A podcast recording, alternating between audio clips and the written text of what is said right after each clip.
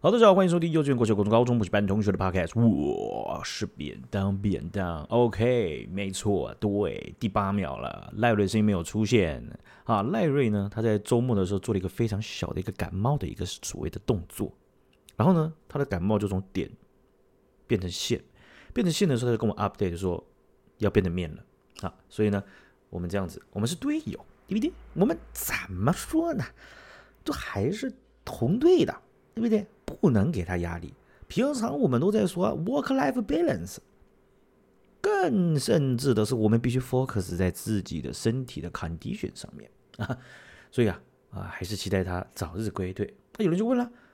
啊，不对呀，便当你好像不大生病呢，是吧？怎么好像有生病这事儿是有专利的，还是 不是这样子的？是不是？你们忘了？他也有 cover 过我嘛？啊，或者是我我我我我我们是在一个我病刚好是比较这个在那个点到线的那个过程，然后就刚好录了，然后周末就变成面那样子，对不对？你们不要不需要做这种比较，OK？我们大家都是同队的，包含各位学长姐，哈，是不是？好了，今天我们的主题呢，就是要聊一下，就是说，呃，周末啊，这一场这个对台湾来讲，就是意义非凡的这个总统和立委的这个选举嘛，对不对？这件事情呢，也不止对台湾人来讲重要了啊，对全世界也都是哦。这个国际媒体啊，乃至于像是 BBC 啊，也有一个网页用头版的方式去去去讲这个台湾大选的结果和一些关键点了哈。那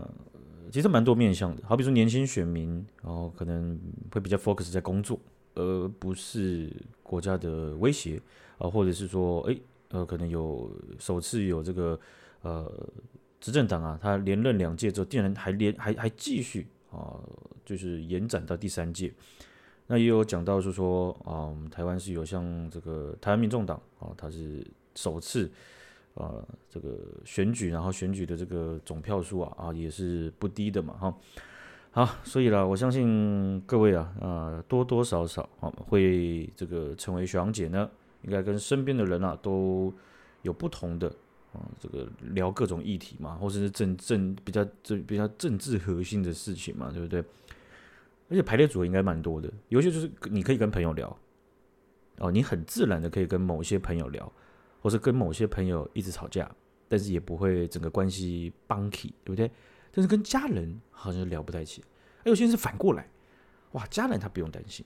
哦，就是反正就是大概就是那样，甚至连要讲投谁都不用，七七八八九九九点九九都是投，就是跟你一样的啊。反而跟呃同事啦、外面的人，哎，有时候同事就是会比较常喜欢这个所谓的中午吃饭的时候给他聊一波。啊，那嘛是这样的，哎，我呢在录这个这个播客啊是没有让这个同事知道的，所以呢，他们一开启这个话题啊，基本上他们不知道，他们已经跟你们一样是点开了一个 Podcast 节目，这该算是他们的福气呢，还是？你们的这个相对的损失呢，我也是不大确定的。啊，因为有些人呢啊，心里会被稍微的强攻猛轰一下。啊，但是我这个人嘛啊，还是勉强的被归类在年轻世代吧，所以有时候啊，那个讲的时候啊，那个速度会变快，字数会变多，力道会变大，但是理智非常清楚。啊，这个。所以有一些隐藏隐形的这个集数没有上架啊，这个应该也没有办法再上架了啊，除非对方有偷偷录音。不过也真的是一再的验证一件事情，这个我可能大概可能六七年前就已经蛮有感了，而且已经做调整，就是妥善的分配自己的时间。就是我我觉得很多事情或者我们在很多议题在沟通，或只是一些。不是针对人事物的，就是针对整个大架构，就投投票或民主或怎么样的，或是中国也好，我们在讨论的时候，我觉得我我现在会先把脉，就是我会在对话的前面蛮着重的在了解说，这个人到底是来交流的，还是来输赢的。有时候输赢的人他不一定哇，我们好像一看就知道他是来输赢的。有时候他真的就是提问，然后你会发现他他哦他他会讲一下哦，那那那你说那个什么意思？然后你又在讲哦，你好像感觉他有 get 到你的意思，可他又在提问，他是接下来又在提问。然后又在提问，然后你好像一直在回答，然后突然你就变成某一个党的党工的感觉，这也就就是会这样。那到时候这个是这样子，你你你到了后面中间后面的时候，你才发现说啊，对耶，怎么自己一直追不了他？到底是什么什么问题？没有，基本上他一直在丢他的问题。那有时候是这样子的，如果这个人他是要交流的话，他应该不会一直在丢问题，而是你们会是你们的讨论的主题会是一大段一大段一大段的。啊，然后真的是哦，他就说哦，真的是这样吗？那我真的要查一下哦，我是这样哦，所以把脉很重要，因为这会回归到我刚刚讲那个主题，这样你才能够妥善分配你的时间呐。你一定会希望你自己有限的时间啊，能够把它放在能够交流上面，而不是输赢嘛。因为讲白了，有时候是这样子的，能够跟人家有真实的交流，这件事情是绝对绝对是比较好的，感受上是很好很幸福的。那其次就是赢嘛，对不对？你要来战，那我们来战嘛，对不对？哦，我们怎么怎么直接上膛啊？变变变变变变啊！啊，如果能赢的话，那当然是很重要的。所以有时候也是这样子，输跑输跑，输了就跑。啊，赢的话就是输输了输了跑的意思，不是说哎呀你这个 别人来打你就那个。其实事后你也是可以去查一下他所讲的东西。好，那但是他如果真的想来战的，你也不用需要去客气，因为我觉得大家都需要自己顾到自己的情绪。有时候有一些人他会是一直在丢问题，一直在在要你回答，那这样子变变相的会变成是你自己情绪压力会会很大，而且这不会是一个有效的沟通。那结束的时候，其实你自己花了很多的精气神在上面，那这个是很吃亏的，所以。如果你能够去，甚至更直接的，有些可能是你的朋友，你就讲说，呃，你是想不是我们是要讨论这个事情的真相，还是说你只是想要告诉我你所知道的东西？因为有时候这两个差别很大嘛，因为他其实看起来有在听你讲，但实际上没有嘛，他是只是先射箭再画靶的疯狂输出给你嘛。那这样子的情况就可以很很前面的时候。就把脉出来，你就可以直接让这个话题停止，或者是诶，他可能会意识到哦，对他自己这样不对，对不对？所以啦，这个以前呢，更年轻的时候都会觉得不行，我只要一有机会，我一定要跟这个人讲到底。但是其实对方一开始已经不是用一个很尊重你的方式去看起来像要做一个交流的动作，而是会觉得说。你怎么那么夸张？你怎么会去挺那个政治论，或是你去挺那个政党，或是你怎么会怎么样？这样在哪个议题怎么会这样这样？然后呢，他会呃，基本上就是呃，狂输出。跟那那狂输出的这个过程当中，其实你会想要说服他、反驳他，所以你自己可能会变得很会很屈就，就是就是说，嗯，不是是这样，你你你你你这样子，我跟你讲这样子，就诶，其实不对，他很有可能。应该要留，应该他需要留一点空间去看一下，就是说他自己这个东西在推导上面有没有问题，或者说他下的结论怎么听起来哦都会像是中央厨房的东西，那他可能自己没有意识到，他可能觉得就是说呃全部人的这个资讯管道跟他应该都会是一样的，所以妥善分配时间真的是哎，年纪越大真的会觉得越需要这样子哎，不然。嗯，因为你如果说最后才发现他是他是他他只是想要输赢，因为有些人他真的是这样子，尤其是就是民粹主义的候候选人啊，这个我我我我也有我也有揽上过嘛，我有支持过有吃民粹主义毒药的这个候选人，那他现在还在政坛上，那这个这个就是也算是经验的一部分吧，哦，所以。在这个过程当中，你就会发现说自己真的会会去淡化很多关键的环节。那不过这个是整个整个台湾，我们应该是需要去整个全全体公民都要去累积的素质啦。因为我们累积起来之后，比我们可能小三岁、五岁、七岁、十岁的人，他们可以投票的时候，或是他们在还没快要投票的时候，他们会大量的去接触这个这些资讯。但是他们要怎么接触？绝对不会去去图书馆呢啊啊！我要我借个书这样子呢，还没累积那个借书数量，然后还可以领到那个模范生的奖状？不是，好不好？那一定是呃，在同样在社会当中已经吸过这些经验，偷偷的吸了很多趴的人，他要去把这些经验值高高效率的。直接分享给下个世代，所以才不会就说啊摸了一圈就下个世代，结果我们摸了一圈之后，啊下个世代，哎，结果他们完全不懂中国，那糟糕，那他们就会哦又再学运一次，然后又再怎样怎样，又再搞一遍，太累了嘛，对不对？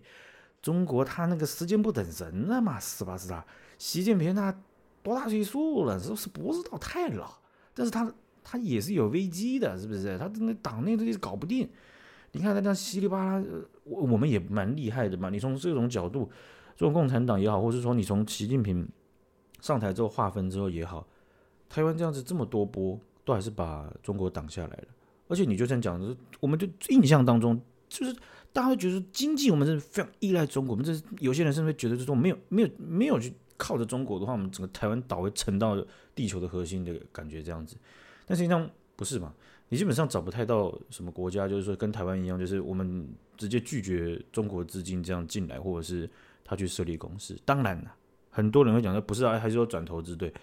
规模差异非常大。啊，你说啊，对，有些人觉得，哎，对耶，哎，对耶，我们我们这个好像也是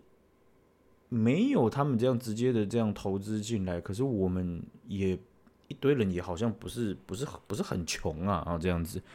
哦，就是整体赚的钱，整个国家赚的钱呢，一直是，尤其在这几年赚的蛮多的啊。然后当然，呃，伴随着这样子混乱的情况啊，哦，那而且也很多社会都是这样，就是贫富差距的情况也会有持续加大的情况。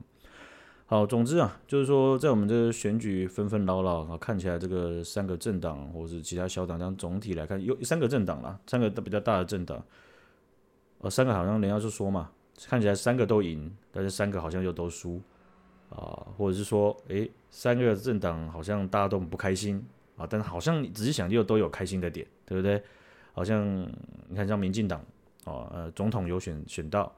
对不对啊？那国民党啊，他立法院的席次有上升啊，然后让民进党的这个过半的情况。把它把它解除了啊！国民党应该他你们应该很开心，对不对？啊，那民众党你看这样首次参选柯文哲谈民众党狂吸三百六十九万票左右吧，哦，数字应该是没有记错哦，所以这这场选举也是绝对不是到这里为止了哈，就是因为提醒大家两年之后又要选举了啊，在两年之后又要再选举啊，我们每两年其实都要忙一次，好不好啊？这所以这个是一个。呃，算是永无止境的一个一个情况了啊。那永无止境的其中一个原因呢，哦，就可以给大家分享一下，就是发生在澳洲。澳洲啊，之前是有一个中国的这个驻澳洲的大使叫肖谦啊，好像有那么听过。我建议你们啊，喜欢看这个剑拔弩张、刺激的情形，就是看回顾一下肖谦在澳洲二零二二年那个时候跟这个整个澳洲战乱七八糟的。战狼大使，他说是中国战狼大使当中 Tier Zero 的那种强强非常强的角色。他当时呢，呃，有一个很著名的东西，就是他说，如果中国并吞台湾的话，不是他当然不是讲并吞，他说统一的话呢，台湾人很可能需要被再教育。所以澳洲是会给他给他去丢，哎呦，怎么会这样？你确定吗？啊，当然他们也不讲确定，因为他们也不太意外中国的外交官会这样这样子讲的了哈。所以这个再教育再教育啊，其实连这个法国大使卢沙也也去跟他做了一个打 call 的动作了哈，把那个 ON 姐也去帮他回应了哈，就是两岸猿声啼不住，所以他们那个战狼的这个风格啊，当时啊真的是吓到了蛮多的社会了哈。那他甚至当时还呛，就是澳洲社会就是说，就是反正就是不要再介入台湾的。议题，那个是他们中国自己的内政议题，希望他们对中整个中国是有正确的认识啊，所以澳洲媒体啊，是算是也是对他做了蛮诚实的一个报道。那结果呢，我们这个一一月了啊，这样事隔这样差不多两年了啊，我们这样子刚选完举呢，中国的大使肖谦啊又警告了澳洲，不准跟台湾的新任政府来往啊，所以这件事情呢，是因为澳洲的总理呃艾班尼斯他在一月十二号的时候，他就是呃有主动的去讲哦，很多总统他是很多的这个元首他们是。结束了之后啊，就哎哎，恭喜哎啊，这个赖清德恭喜恭喜恭喜哎，不，澳洲不是，澳洲是 接下来哦，不要问我为什么他讲话很像是什么某个皇某个那个什么宫廷剧的皇帝。好，大家讲，接下来几个小时之后呢，台湾的总统大选的结果会出来，呼吁各国能够尊重台湾总统大选的结果，不得了了，你看。还有这，连澳洲他竟然会 敲杯子，叮叮叮叮，清嗓门跟大家讲，来注意了，来各位注意啊啊，等下等下，只差他没有讲说你你们要要发贺电，对不对？哦，所以还有蛮热心的同班同学，蛮蛮蛮好的。所以啊，中国驻澳洲的这个大使肖谦啊，他就这个也是这种投书啊，然后就说，而且还他应该说他另外去投书，他就说，澳洲的政权。如果跟台湾的新政府扯上任何的关系，在这点事情上面，如果出现误判，澳洲的人民们将会被推向深渊，是怎样？啊，金马奖呢？啊，现在是来自深渊看太多，是不是？肖谦你啊，澳洲是不是啊？没什么娱乐啊，干什么东西？还还会推向深渊？深渊很重诶，这个字多重啊！这个字我很少听到，除了在动漫之外听到。上一次听到，上一次听到应该是我在帮达赖喇嘛翻译他的这个告西藏同胞的文告上面，每一年的文告上面，不知道是一九六几年他在讲西藏人的磨难和深渊的时候，才会用到“深渊”这个字啊。用的他可能也没用错，可能他们的意思就是这样。我们。不能这样子帮别人改意思，对不对？字面上意思那是这样，就是这样子。他还说啊，就是说，如果澳洲啊选择将自己绑在台独势力的列车上面的话，澳洲人民就是会被推到深渊里面去啊、然后就还指责，就说什么民进党政府啦，说接连挑衅动作，勾结外部势力啊，这样子的。哎，是这样子的。台台湾的我们的总统，好比说像蔡英文。他在什么元旦的演讲啦，或者是就职典礼的时候，他讲的概念很简单，就是说，哦，你各位 啊，没有讲你各位，他说面对中国，就是我们确实有前提了，意思说他他前我们有是有前提的啊，这个前提的意思是，请尊重台湾人对于民主制度和生活方式，好，这个前提，我想在座的各位没有人有意见吧？好，所以。严格来讲，在我们的认知当中，这件事情，如果你跟民主国家在对谈的时候，你是不需要提出来的，因为这个前提根本就是绝对会存在的。但是面对中国的时候，我们把它提出来了，但这个前提很明显的是，我们不会去放弃的吧？对吧？因为放弃那等同我们就是被直接被他统治了嘛，对不对？哈，所以呢，这件事情讲出来之后，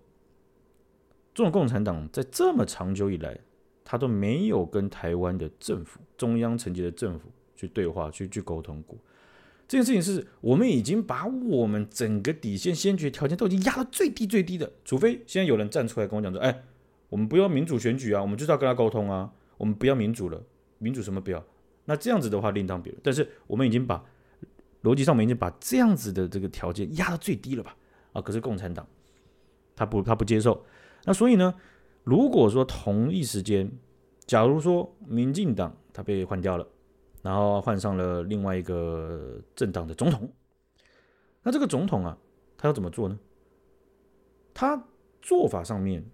他有可能会是这样子哦。跟我开始跟他对话，结果快到下一次选举的时候啊，中国的伎俩又出现了。哦，这个总统就不得了，哎呦，不行不行不行，这样子好了，我们把我们的条件设到最低最低。那既必然想必然的就是台湾社会最低的底线，就是请尊重我们的生活方式，我们来沟通，对不对？这时候中国共产党他就会使出一个超级无聊小朋友的那种两手策略，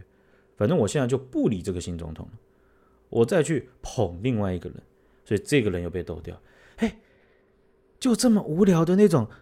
在社区里下面小朋友在玩，我跟你好，我不跟你好的这样子两手策略，就可以把台湾选民玩爆。我们不能这样，这种这种手法我们必须生气哦。所以啊，这个嗯很难想象啊，这种共产党这样这样子呃无聊的这样子呵呵情绪勒索，也竟然还蛮有效的哈。好像这个在我们的选民上面也蛮多在讨论这样的议议议题哈。其实这样子啦，他说你怪勾结外部势力，那你得你就必然得勾结外部势力，你没得选。你坐在家里躺在沙发上划手机，你都勾结外部势力，不管你是哪个政党的啊、反正他要操盘的不是哪一个政党，他要操盘的是所有的政党啊。好比方说。呃，民进党不分区的第二顺位沈伯洋啊，沈伯洋这个，我相信有些学长姐有看的看过他，他这也是在认知专这块也是近期也上了非常多节目去发表，他就有讲过，就是说，我记得没错的话，他讲过说，在疫情期间有初期的时候就有两个 FB 的粉丝专业，他是本土派的立场，呃，而且是非常挺民进党，非常挺这个当时的卫福部长陈时中的。这这个社团呢，啊，因为他的立场鲜明，也分享了很多新闻，所以啊，有很多 FB 的用户就追踪他。那追踪他想必的就很多都是绝大部分都是本土派的选民嘛。